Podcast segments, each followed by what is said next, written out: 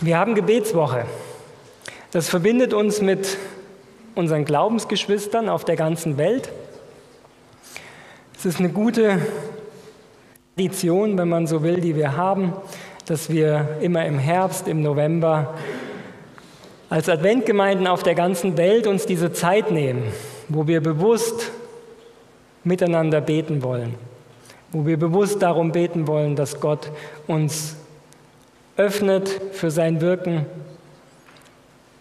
dass wir die Anliegen, die wir als Einzelne und als Gemeinde haben, vor ihn bringen können, in besonderer Weise Gemeinschaft haben. Wir haben ja die Gebetslesung. Wer noch keine hat, draußen am Tisch liegt jetzt der Stapel. Vorhin haben manche gefragt, da lag er noch nicht dort. Jetzt liegt die Lesung draußen. Ihr könnt euch, hier haben wir auch noch welche, genau, ihr könnt sie beim Rausgehen mitnehmen. Wir brauchen sie jetzt nicht in dieser Stunde. Danke für euch, dass ihr es vorbereitet habt für unsere Saaldiakone. Ich habe, wir sind es als Hohe Marter gewohnt, dass wir die erste und die achte Lesung, die traditionell im Gottesdienst gelesen wird, dass wir sie nicht in der Predigt lesen, sondern dass ich ein, eine Predigt über dieses Thema mache. Ich habe heute, weil es passt, wirklich vom Inhalt, mich auch entschieden, die Predigtreihe, die wir haben, über das Buch Daniel fortzusetzen heute, weil es in Kapitel 10 auch genau um dieses Thema gehen wird. Aber ich lade euch ein, ihr könnt die Lesung mitnehmen draußen. Ihr könnt sie die Woche für euch zu Hause lesen. Ihr könnt auch zu den Gebetsabenden kommen um 17 Uhr am Sonntag, ansonsten immer um 19 Uhr und gerade unter der Woche auch wer möchte, kann schon um 18 Uhr kommen, um gemeinsam zu essen.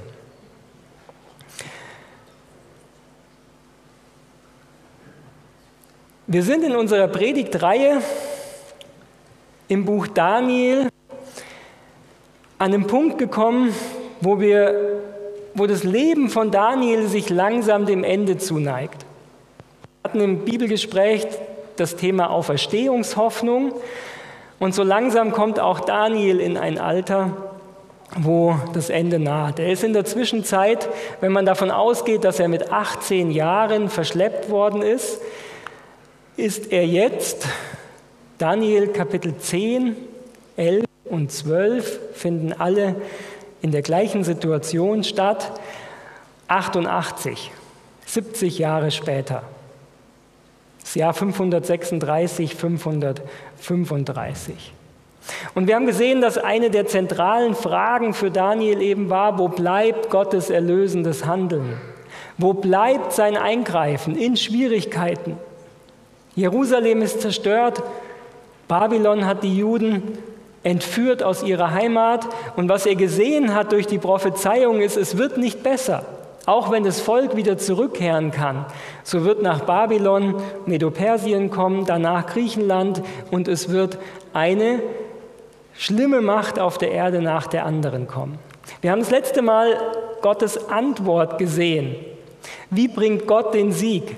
Und es ist noch mal kurz die Struktur des Buches Daniels. Der wichtigste Vers des Buches Daniel ist der Messias, der am Kreuz sterben wird für unsere Schuld. Das ist die Antwort Gottes auf das Leid und die Sünde und die Gewalt auf dieser Erde. Der Messias, der aus die Liebe des Schöpfers beweist und aus dieser Liebe bereit ist, für uns zu sterben. Macht und Gewalt kann nur besiegt werden mit der Liebe. Die Frage ist, was heißt das für uns? Im Zentrum des Buches Daniel also steht der Sieg Gottes über alle bösen und gewalttätigen Mächte durch die Offenbarung der Liebe Gottes im verheißenen Messias am Kreuz von Golgatha. Diese Antwort bekommt Daniel. Was sich für Daniel nicht geändert hat, ist damit die Situation. Er ist immer noch in Babylon. Das Volk Gottes ist in Babylon als Gefangene. Und er betet die nächsten drei Jahre wahrscheinlich weiter. Die Frage, kommen wir wieder zurück nach Jerusalem? Kann der Tempel wieder gebaut werden? Und nun sind wir in Kapitel 10 angekommen. Und das, was wir nun lesen, denke ich, hat sehr, sehr viel mit uns heute zu tun und auch mit dem Thema Gebet. Daniel 10. Im dritten Jahr des Königs Kyros von Persien wurde dem Daniel, der Belshazzar heißt, etwas offenbart, was gewiss ist und von großer Not handelt. Und er achtete darauf und verstand das Gesicht. Es ist ein interessanter Teil. Manche Teile des Buches Daniel vorher waren aus der Ich-Perspektive geschrieben. Das Kapitel 10 scheint jemand anders geschrieben zu haben der das, was Daniel ihm erzählt hat, noch aufgeschrieben hat. Denn es ist aus der Daniel sah es, und interessant ist auch, es wird gesagt, er verstand das Gesicht. In vielen anderen vorherigen Visionen hatten wir, dass Daniel es am Ende nicht versteht, dass er teilweise verzweifelt ist, dass er sogar krank wird. Nun lesen wir, es verstand, er verstand es. Das dritte Jahr des Kyros Wahrscheinlich der Frühling 536 oder 535 vor Christus. Noch ist das Volk in der Gefangenschaft in Babylon, aber die Befreiung wird im Jahr 535 kommen. Und das, was wir jetzt lesen, hat viel damit zu tun. Wir springen wieder in die Ich-Perspektive. Zu der Zeit trauerte ich, Daniel, drei Wochen lang. Ich aß keine leckere Speise, Fleisch und Wein kamen nicht in meinen Mund. Ich salbte mich auch nicht, bis die drei Wochen um waren. Was Daniel hier gemacht hat, war, er hatte eine Gebetswoche. Anders können wir es nicht beschreiben. Er hat sich bewusst Zeit genommen zum Gebet. Und warum? Nein, das Volk war immer noch in Babylon. Immer noch war der Tempel nicht gebaut. Das große Gebet, Daniel 9, drei, Tage vor, drei Jahre vorher, wo wir denken, Mensch, wenn jemand so intensiv betet, dann muss Gott doch handeln. Und es ist gut zu sehen, hier drei Jahre sind vergangen, es hat sich nichts geändert an der Situation. Obwohl Daniel alles richtig gemacht hat, obwohl Gott gesagt hat, dass er den Sieg schenken wird. Merken wir, wie viel das mit unserem Leben zu tun hat? Daniel isst keine leckere Speise, Fleisch und Wein kamen nicht in seinen Mund. Das bedeutet, er hat gefastet, ein Teilfasten gemacht in dieser Zeit. Etwas, das früher auch in unserer Gemeinde sehr üblich war. Ich weiß nicht, wer es noch weiß, traditionell der erste Sabbat im neuen Jahr ist Gebets- und Fastensabbat. Manche Dinge geraten in Vergessenheit. Wir merken hier, dass Daniel es gemacht hat. Er hat gesagt, ich verzichte auf leckere Speisen. Also er hat keinen Nachtisch gegessen, sozusagen. Er hat kein Eis nach dem Essen gegessen, weil er sich auf Gott konzentrieren wollte, weil er dieses Anliegen, was er hatte, ihm so wichtig war, dass er gesagt hat, ich verzichte auf den Luxus. Ich ernähre mich in den drei Wochen nur das Nötigste. Aber es ist mir so wichtig, dass ich Gott dieses Anliegen vorlege. Wann kann das Volk Gottes endlich in die Freiheit kommen? Und am 24. Tag des ersten Monats war ich an dem großen Strom Tigris und hob meine Augen auf und sah und siehe, da stand ein Mann, der hatte leinerne Kleider an und einen goldenen Gürtel um seine Lenden. Sein Leib war wie ein Topas, sein Antlitz sah aus wie ein Blitz, seine Augen wie feurige Fackeln, seine Arme und Füße wie helle, blanke Bronze und seine Rede war wie ein großes Brausen. Daniel sieht diesmal ein himmlisches Wesen. Wenn wir Offenbarung 1 aufschlagen, dann hat Johannes später eine sehr ähnliche Erscheinung. Und wir sehen einen Mann im Priestergewand, leinerne Kleider, der Gürtel, das waren, wenn wir im dritten Buch Mose schauen, die Kleidung des Priesters. Als Antwort auf Daniels Gebet hat er also eine Vision. Aber ich, Daniel, sah dieses Gesicht allein und die Männer, die bei mir waren, sahen es nicht. Doch fiel ein großer Schrecken auf sie, sodass sie flohen und sich verkrochen. Andere bekommen es mit, aber sie fliehen. Diese Erscheinung des himmlischen Wesens ist so furchteinflößend, Sie sehen dieses Wesen nicht, aber sie sehen, dass etwas geschieht. Sie bekommen Angst und gehen. Daniel bleibt alleine. Aber auch auf ihn hat es Auswirkungen. Ich blieb allein und sah dies große Gesicht, es blieb aber keine Kraft in mir. Jede Farbe wich aus meinem Antlitz und ich hatte keine Kraft mehr. Und ich hörte seine Rede. Und während ich sie hörte, sank ich ohnmächtig auf mein Angesicht zur Erde.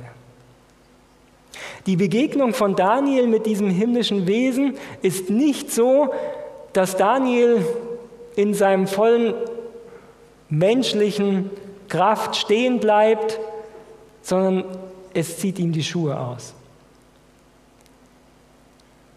Wir merken, als Menschen sind wir in der Gegenwart heiliger Engel, heiliger Wesen doch von Sünde behaftet. Selbst Daniel, wo nichts dasteht, geht es so. Und siehe, eine Hand rührte mich an und half mir auf die Knie und auf die Hände, und er sprach zu mir, Daniel, du von Gott geliebter, merk auf die Worte, die ich mit dir rede, und richte dich auf, denn ich bin jetzt zu dir gesandt. Und als er dies mit mir redete, richtete ich mich zitternd auf. Das Lied, das wir zum Eingang der Predigt gehört haben, passt sehr genau. Hier kommt ein göttlicher Bote, um Daniel den Segen zu bringen, um ihn zu ermutigen, um ihm zu zeigen, wie Gott wirkt. Aber für Daniel bedeutet es zuerst mal Leid. Er verliert seine Kraft, er wird ohnmächtig. Ist das ein Segen? Kann es als Antwort auf unsere Gebete nicht genauso sein? Dass wenn Gott uns besonders nahe kommt, wenn er uns besonderen Segen gibt, dass er uns zuerst mal unsere eigene Kraft nimmt? Dass wir zuerst mal merken, dass wir aus eigener Kraft gar nichts tun können? Und manchmal sind wir dann versucht aufzuhören zu beten, weil wir denken, es nützt nichts. Und gerade das kann ein Zeichen sein, dass Gott uns nahe kommt. Du von Gott geliebter. Es ist eigentlich ein Paradox. Daniel verliert seine Kraft, er ist eigentlich am Ende und er bekommt den Zuspruch, du bist von Gott geliebt. Wir würden uns das anders wünschen. Wenn Gott sagt, du bist von Gott geliebt, dann müsste eigentlich alles in unserem Leben problemlos laufen, oder? Dann müssten alle Probleme verschwinden. Manchmal, und das Lied hätte ich mir nicht besser aussuchen können, sind Gottes Segnungen für uns verkleidet. Und er sprach zu mir, fürchte dich nicht, Daniel, denn von dem ersten Tage an, als du von Herzen begehrtest zu verstehen und anfingst dich zu demütigen vor deinem Gott, wurden deine Worte erhört und ich wollte kommen um deiner Worte willen. Wann ist das Gebet Daniels beantwortet worden? Am Ende der drei Wochen? Nun habe ich gesehen, wie du drei Wochen lang gekämpft hast und gebetet hast. Und nachdem du dich lange genug gedemütigt hast, komme ich jetzt endlich. Ist das die Botschaft, die das himmlische Wesen bringt? Nein, er sagt, als du anfingst zu beten, da ist es erhört worden. Und ich wollte kommen. Es ist nicht so, dass Gott möchte, dass wir in unserem Gebet eine Leistung bringen. Es ist nicht so, dass wir, wenn wir länger beten, es so ist, dass Gott im Himmel sagt und sagt, naja, du hast mich noch nicht überzeugt, mach mal noch ein bisschen und dann höre ich dir zu. Von Anfang an steht hier, ist sein Gebet erhört worden. Und das ist auch die Zusicherung, die wir haben dürfen. Dieses Demütigen war, dass Daniel, wir haben es das letzte Mal Daniel 9 angeschaut, bekannt hat. Er hat die Sünden des Volkes bekannt. Er hat gesagt, Gott, wir haben gesündigt. Wir sind untreu gewesen. Daniel hat also in all den Schwierigkeiten nicht die Perspektive, dass er sagt, Gott, wir sind doch gut, aber du machst halt nichts. Er gibt nicht Gott die Schuld an der Situation, sondern er fleht zu Gott und er sagt, es sind unsere Sünden. Wir bitten dich um deine Gnade, um deiner Ehre willen. Er betet, befreie uns, hilf, dass der Tempel wieder gebaut wird. Das ist sein Anliegen. Und wir merken hier, das Gebet ist erhört, Gott möchte ihm antworten. Die Frage ist, warum nicht? Warum steht denn da, ich wollte kommen?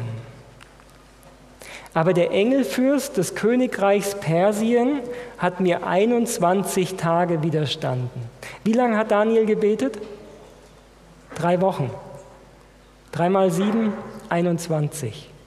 Und siehe, Michael, einer der ersten unter den Engelsfürsten, kam mir zu Hilfe, und ihm überließ ich den Kampf mit dem Engelfürsten des Königreichs Persien. Worum geht es? Die Gefangenschaft des Volkes ist von Gott vorhergesagt worden, wie sie enden wird.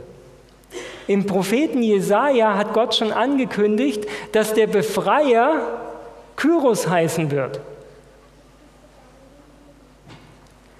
Unglaublich. 200 Jahre vorher hat Gott durch einen Propheten schon vorhergesagt, wie der König heißen wird, der das Volk Israel aus der Gefangenschaft zurückkehren lassen wird. Also alles in Butter? Daniel betet jetzt darum, dass es geschieht. Er, ist, er kennt das, was Jesaja geschrieben hat. Er weiß, dass es Kyros sein wird. Und so betet Daniel dafür, dass es geschehen kann. Aber wir sehen, da ist jemand, der das verhindern möchte. Und auch der kann an dem Herzen des Kyros wirken. Die Frage für Kyros, lasse ich die Juden wieder zurück in ihr Land? Lasse ich zu, dass eine Stadt wieder aufgebaut wird, die in ihrer ganzen Geschichte immer nur Aufstand gemacht hat? Die einen anderen Gott anbetet? Die unsere Herrschaft anzweifelt? Das war für diesen heidnischen Herrscher keine leichte Entscheidung. Und um diese Entscheidung geht es. Es geht um die Entscheidung eines Menschen. Daniel betet, dass Gott am Wirken ist und ihn dazu bringt, dass er das Volk gehen kann. Aber es gibt einen anderen, der Engelfürst des Königreichs Persien. Und wir merken hier, es ist ein Einblick in die unsichtbare Welt. Es gibt nicht nur Gott und die guten Mächte, es gibt auch böse Mächte. Und böse Engel möchten verhindern, dass Kyros diese Entscheidung trifft. Und das ist auch der Grund, warum er, wahrscheinlich Gabriel hier, es wird in diesem Kapitel nicht gesagt, aber er war ja vorher schon bei Daniel, warum er nicht kommen kann, weil es Widerstand gibt in der bösen Welt. Wir bekommen hier Einblick in den Kampf im Hintergrund. Es geht also nicht darum, dass Gott sagt, ich bin noch nicht überzeugt, bet mal noch weiter. Sondern es geht um die menschliche um die Entscheidung eines Menschen. Der freie Wille ist da. Gott versucht in die eine Richtung, aber es gibt auch die bösen Möchte, die in die andere Richtung drängen wollen. Und die Entscheidung ist noch nicht da. Nun aber komme ich, um dir Bericht zu geben, wie es deinem Volk gehen wird am Ende der Tage. Denn das Gesicht gilt erst in ferner Zeit. Gabriel zeigt ihm also und sagt, im Moment gibt es eine Auseinandersetzung. Diese Auseinandersetzung wird damit ausgehen, dass das Volk wieder zurück kann nach Jerusalem. Aber damit ist es nicht vorbei, sondern der große Kampf zwischen Gut und Böse, der geht weiter der wird nicht zu Ende sein an dieser Stelle. Und das ganze Kapitel 11 ist sehr detailliert mit Voraussagen für die Zukunft, wo wir das gleiche Muster sehen können. Wo Gott am Wirken ist und wo der Widersacher am Wirken ist.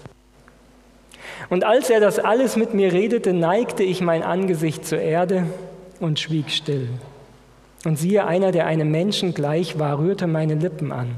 Da tat ich meinen Mund auf und redete und sprach zu dem, der vor mir stand, mein Herr, meine Glieder bebten, als ich das Gesicht hatte, und es war keine Kraft mehr in mir. Wie kann der Knecht meines Herrn mit meinem Herrn reden, da auch jetzt noch keine Kraft in mir ist und mir der Atem fehlt?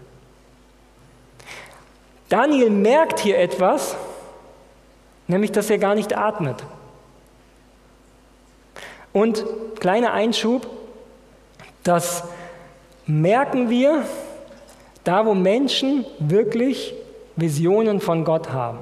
Das ist einer der Punkte, warum wir als Adventgemeinde überzeugt waren, dass Ellen White Prophetin ist, weil auch sie in ihren Visionen vor anderen Menschen nicht geatmet hat. Wurde immer wieder auch von Ärzten kontrolliert, sie hatte während ihren Visionen keinen Atem. Das heißt, wir merken, es sind übernatürliche Mächte am, am Werk. Hier bei Daniel und wir konnten es auch an anderer Stelle in unserer eigenen Geschichte merken. Natürlich heißt es noch nicht automatisch, dass etwas von Gott kommt. Denn da, wo im okkulten Bereich bei Medien Dinge passieren, da sind auch übernatürliche Phänomene. Und deswegen in der Bibel ist unsere Aufgabe zu prüfen an den biblischen Maßstäben, ob jemand ein Prophet ist, den Gott gesandt hat. Aber wir merken hier, wie das bei Daniel eben Auswirkungen hat und er fragt, wie das geschehen kann. Der rührte mich abermals der an, der aussah wie ein Mensch und stärkte mich und sprach, fürchte dich nicht, du von Gott geliebter, Friede sei mit dir, sei getrost, sei getrost. Und als er mit mir redete, sah ich mich gestärkt und sprach, mein Herr rede, denn du hast mich gestärkt. Gabriel, Daniel ist immer noch so schwach in diesem Moment, dass er sagt, ich kann gar nicht richtig zuhören, wart mal. Er merkt, wie er immer noch zu schwach ist. Und er wird auf neuem angefasst und ihm zugesagt, du bist von Gott geliebt. Friede sei mit dir. Stellt euch das mal für euch vor.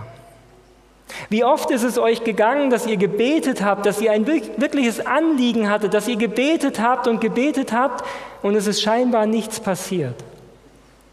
Es war nach außen nichts zu sehen. Aber ich glaube, das, was Daniel hier erlebt, können wir für uns alle in Anspruch nehmen. Stellt euch es mal vor, dass nach eurem Gebet, wenn ihr fertig seid, stellt euch vor, dass Gott zu euch sagt, fürchte dich nicht, du von Gott Geliebte. Fürchte dich nicht, du von Gott Geliebter. Friede sei mit dir. Sei getrost. Sei getrost. Selbst wenn sich äußerlich nichts verändert hat, selbst wenn die Probleme äußerlich noch die gleichen sind, stellt euch vor, Gott würde euch das sagen. Sei getrost. Sei getrost. Ich bin am Wirken. Ich habe es in der Hand. Ich kümmere mich drum. Selbst wenn wir nichts sehen können. Im Glauben können wir das annehmen. Daniel war kein Übermensch, Daniel war ein Mensch wie wir. Auch er hatte Schwächen. Seine Gebete wurden nicht beantwortet, weil er sündlos war. Seine Gebete wurden beantwortet durch den Messiasfürsten, wie wir in Kapitel 9 gesehen haben, der die Sünde getragen hat. Er ist der Garant des Sieges. Er ist der Garant, dass Gott zum Guten wirken wird. Ich glaube, es ist wirklich wichtig, wenn wir über das Gebet nachdenken, welches Bild haben wir von Gott? Haben wir das Gefühl, dass wir Gott von etwas überzeugen müssen, was Gott vielleicht gar nicht will? Wir merken hier, dass es um andere Dinge geht. Hinter den Kulissen ist ein Kampf. Und indem wir Gott die Dinge vorlegen, geben wir ihm das Recht, auch zu wirken. Was er aber nicht tun kann, ist den Willen eines Menschen brechen. Und deswegen sind die Gebete, die mit Entscheidungen anderer Menschen zu tun haben, die schwierigsten Gebete, weil Gott nicht jemanden zwingen wird. Und weil das Wirken Gottes am Herzen Zeit braucht. Und weil da Mächte sind, die es verhindern wollen. Und er sprach, weißt du, warum ich zu dir gekommen bin? Und jetzt muss ich wieder hin und mit dem Engelfürsten von Persien kämpfen. Und wenn ich das hinter mich gebracht habe, siehe, dann wird der Engelfürst von Griechenland kommen. Doch zuvor will ich dir kundtun, was geschrieben ist im Buch der Wahrheit. Und es ist keiner, der mir hilft gegen jene, außer eurem Engelfürsten Michael. Michael ist der Name Jesu im Alten Testament. Michael, wer ist wie Gott? Jesus führt diesen Kampf an gegen die bösen Mächte. Er wird der Sieger sein. Aber es ist eine echte Herausforderung und wir sehen hier die, die Sehnsucht von Gabriel, Hilfe zu bekommen. Im Neuen Testament erzählt Jesus ein Gleichnis. Er erzählt das Gleichnis einer Witwe. Und diese Witwe, ihr wurde Unrecht getan. Und so geht sie zu einem Richter hin und sagt, bitte hilf mir, schaffe mir zum Recht. Aber der Richter hat keine große Lust. Und diese Witwe ist aber so dran an der Sache, dass sie immer wieder zum Richter geht. Sie gibt nicht auf, sondern sie bestürmt diesen Richter immer wieder, so lange bis der Richter eines Tages sagt, okay, sie wird mir noch die Augen auskratzen, wenn ihr ihr nicht helft, also tue ich's und ich verschaffe ihr Recht.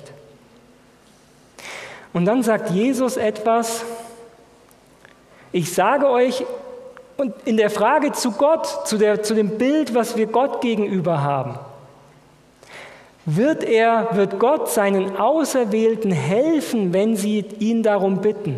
Und er sagt, ich sage euch, er wird ihnen schnellstens helfen. Die Frage ist, wird der Menschensohn, wenn er kommt auf der Erde, überhaupt noch Menschen? Und jetzt ist das Entscheidende, die meisten Bibeltexte sagen nur, wird er nur Glauben finden.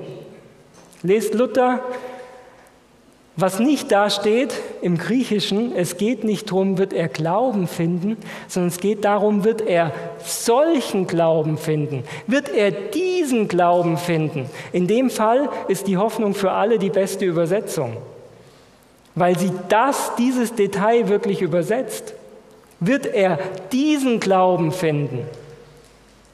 Nämlich den Glauben der Witwe, die, auch wenn es scheinbar so aussieht, als passiert nichts, weiterhin dran bleibt und den Richter bittet. Und Jesus sagt hier praktisch, das ist der Glaube, den Gott sich wünscht, dass wir ihn haben. Der Glaube, der, obwohl es so aussieht, als ob nichts passiert, immer weiter dran bleibt und sagt, Gott, bitte, bitte wirke. Weil es nicht daran liegt, dass Gott sagt, eigentlich habe ich keine Lust. Das ist der Punkt, worüber wir stolpern. Gott ist ja nicht dieser ungerechte Richter, der sagt, ich habe einfach keine Lust, dir zu helfen. Gott will immer uns helfen und das Gute schenken. Aber der Punkt ist, es gibt einfach Mächte, die dagegen stehen.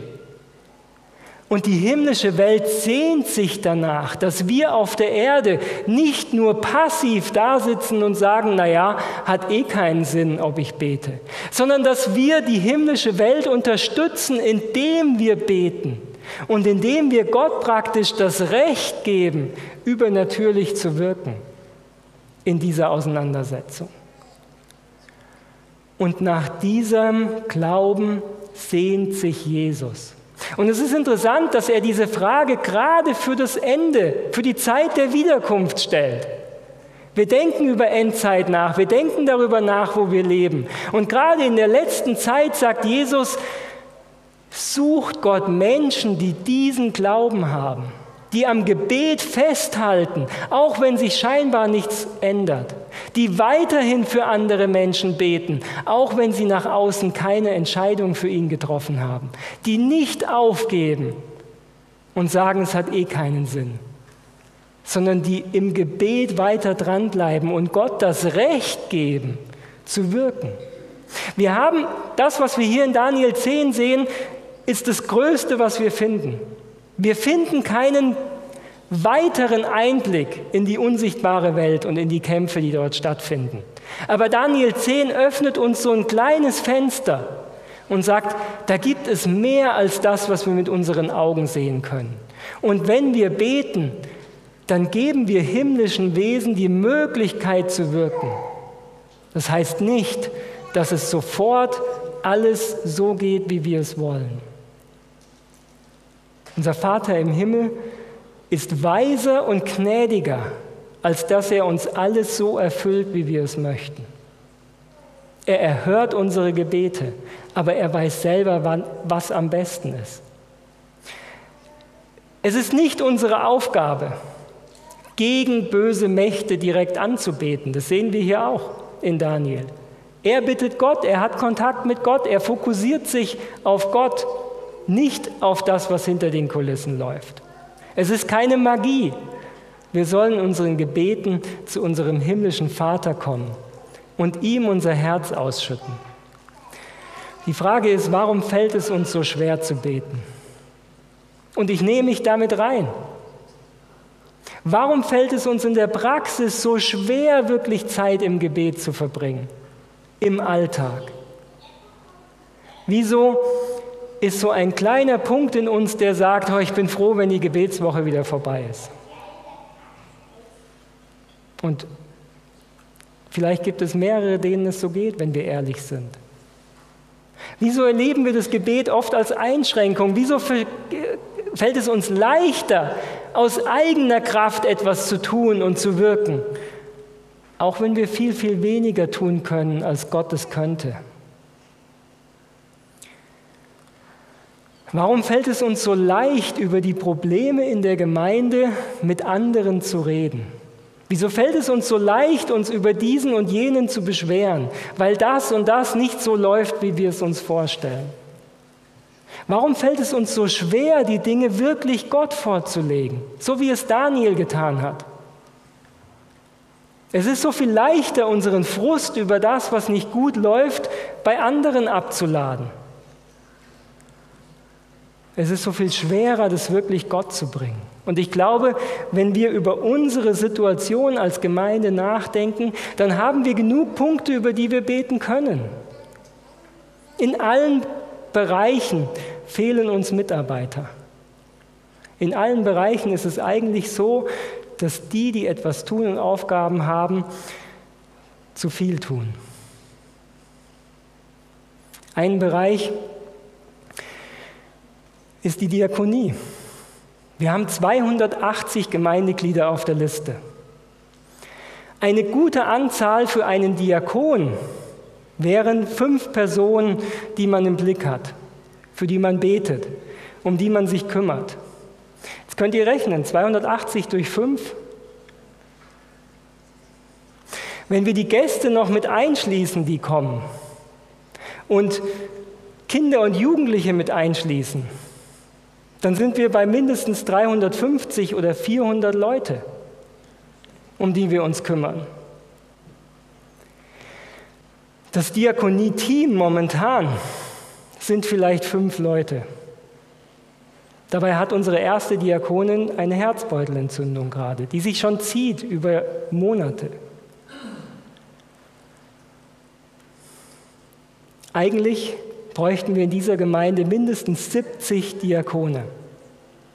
Wir bräuchten mindestens 70 Personen, die sagen würden, ich bin bereit, mich um fünf andere zu kümmern, bewusst um sie zu beten, bewusst Kontakt zu halten, sie ermutigen. Dass bei einem Team von fünf Leuten es schwerfällt, regelmäßig den Kontakt zu halten dass es Menschen gibt, die hinten runterfallen, um die sich keiner kümmert, ist selbstverständlich. Es ist nur ein Bereich. Ein Bereich, wo wir Mangel sehen. Ein Bereich, wo es Grund zur Klage gibt. Und wo wir uns danach sehnen, dass etwas geschieht. Und die anderen Bereiche der Gemeinde könnte ich genauso nennen. Brauchen wir die Gebetswoche? Brauchen wir als Gemeinde Gottes Eingreifen? Gottes Wirken in besonderer Weise? Auf jeden Fall. Gebetswoche ist nicht einfach nur so, naja, einmal im Jahr machen wir es halt, dann kommen wir zusammen. Eigentlich haben wir ja keine Gebetspunkte, wir sammeln halt ein paar, damit auf der Tafel was draufsteht, dieser und jener, dem es nicht so gut geht. Das die Gebetswoche hat so viel mehr Potenzial, eine Gemeinde auf den Kopf zu stellen. Wenn Gott in dieser Situation in der Kindergeschichte wirklich einen Berg von einer Seite auf die andere stellen kann, dann kann er auch eine Gemeinde auf den Kopf stellen. Jesus sagt, betet darum, dass Gott Arbeiter sendet in sein Werk. Lasst uns dafür beten, dass in der Gemeinde etwas geschieht. Und das soll nicht aus, aus einem Druck, aus einem Zwang, aus einem, oh, ich muss das jetzt machen, sondern was sagt Paulus? Die Liebe Christi drängt uns. Letztes Mal haben wir über den Messiasfürsten gesprochen, über das, was Jesus getan hat, der sein Leben aufgegeben hat, um für die Schuld der Welt zu sterben. Und Paulus sagt, die Liebe Christi drängt uns, da wir erkannt haben, dass einer für alle gestorben ist und so alle gestorben sind.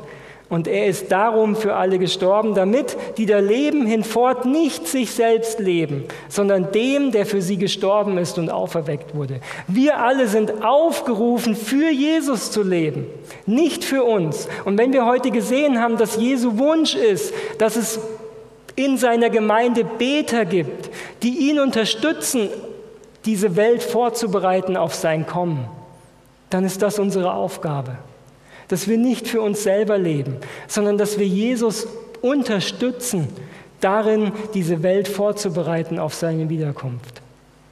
Dass wir nicht nur an uns denken, nicht nur an das, was für uns gut ist. Und Daniel ist uns in dieser Sache ein Vorbild. Er ist bereit, die eigene Bequemlichkeit zurückzustellen, zu verzichten auf das Gute, das er hat, um Gottes Werk voranzubringen durch sein Gebet. Und er tut es nicht in einer Weise, dass er sagt, Gott, die anderen sind so schlimm, ich war dir immer treu und ah, die anderen, kannst vergessen, die sündigen ja nur und die machen dies und jenes. Nein, er sagt, wir haben gesündigt. Wir. Er nimmt sich selber mit rein. Er sieht sich nicht als besser an als die anderen, sondern er nimmt sich selber dazu. Ich wünsche uns, dass wir in dieser Art und Weise in dieser Woche vor Gott kommen. Dass diese Woche etwas ganz Besonderes ist, weil wir Gott bitten, diese Gemeinde auf den Kopf zu stellen, in positiver Art und Weise. Dass Arbeiter da sind, dass wir Projekte angehen können. Lade euch ein, diese Gebetszeit jetzt so zu nutzen, Daniel, du darfst die, die du angesprochen hast, bitten. ich möchte diese Gebetszeit euch einladen, in der Art und Weise zu machen, dass wir Zettel austeilen werden und Stifte. Und dass ihr diese Zettel nehmt, um eure Anliegen, eure Wünsche darauf zu schreiben. Und dass wir dann diese Anliegen hier vor zum Kreuz bringen werden. Wir werden die Leinwand dann hochziehen nachher und ihr könnt euch die Zeit nehmen, auf die Zettel zwei Dinge zu schreiben. Auf der einen Seite, was sind deine Anliegen für die Gemeinde? Und du kannst es wie Daniel tun. Du kannst auch Sünde draufschreiben. Da draufschreiben, was in der Gemeinde nicht funktioniert aus deiner Sicht. Das, wo du siehst, da ist ein Mangel, da ist etwas nicht so, wie es sein sollte.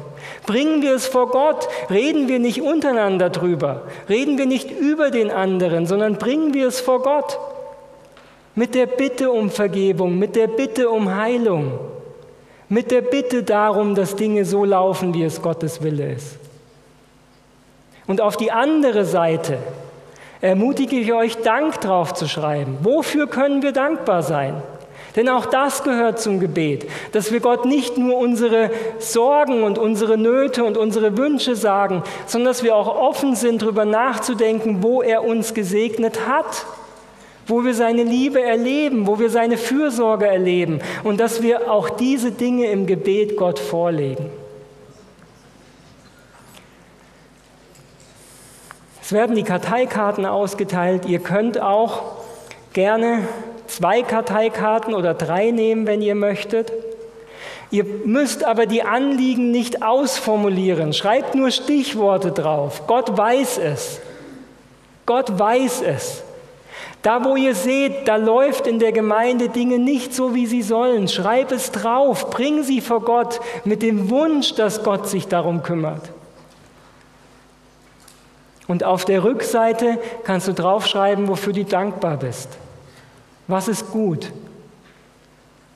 in deinem Leben und in der Gemeinde? Wofür können wir dankbar sein? Wir werden im Hintergrund dazu zwei Lieder hören. Wenn ihr fertig seid mit Schreiben, nutzt die Zeit, mit Gott zu reden. Und zum Ende dann werde ich euch einladen, diese Zettel hier vorzubringen und sie praktisch hier auf dem Altar hinzulegen, unter dem Kreuz und Gott abzugeben.